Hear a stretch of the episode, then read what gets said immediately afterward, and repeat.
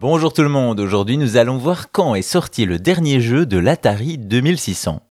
Si les consoles nouvelle génération font rêver avec les sorties récentes, il arrive que de très vieilles consoles connaissent également de nouvelles sorties. Dans l'histoire du gaming, l'Atari 2600 tient une place très importante puisqu'elle fait partie des premières consoles de salon. Sortie en 77 aux États-Unis et 4 ans plus tard en France, elle peut aujourd'hui paraître rudimentaire avec ses graphismes simplistes et sa manette munie de seulement un bouton et un joystick. Mais à l'époque, ce gameplay simple suffit à imposer des jeux originaux comme Pitfall et beaucoup de portages de jeux d'arcade avec par exemple Donkey Kong ou Pac-Man. Un catalogue qui aura permis à la 2600 d'Atari de se vendre à tout de même plus de 30 millions d'exemplaires.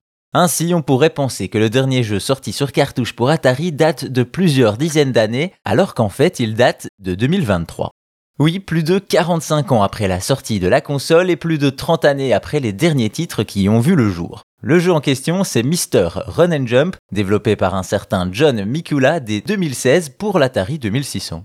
Un fangame passé sous le radar jusqu'en 2023, année où Atari décide de l'éditer et de le distribuer en physique. Et ils ont tout fait à l'ancienne, la boîte avec le manuel alors que le design de la cartouche est légèrement arrondi. Seul ombre au tableau, le prix de 60 dollars pour un titre techniquement très daté. Au niveau du jeu, il s'agit d'un platformer où l'on doit amener notre personnage à travers plus de 80 écrans colorés. Mais ce n'est pas tout puisqu'une autre version du jeu est également annoncée pour les machines actuelles, une vision beaucoup plus léchée que la version Atari avec une ambiance de néon et un gameplay hardcore qui rappelle Super Meat Boy ou encore Celeste.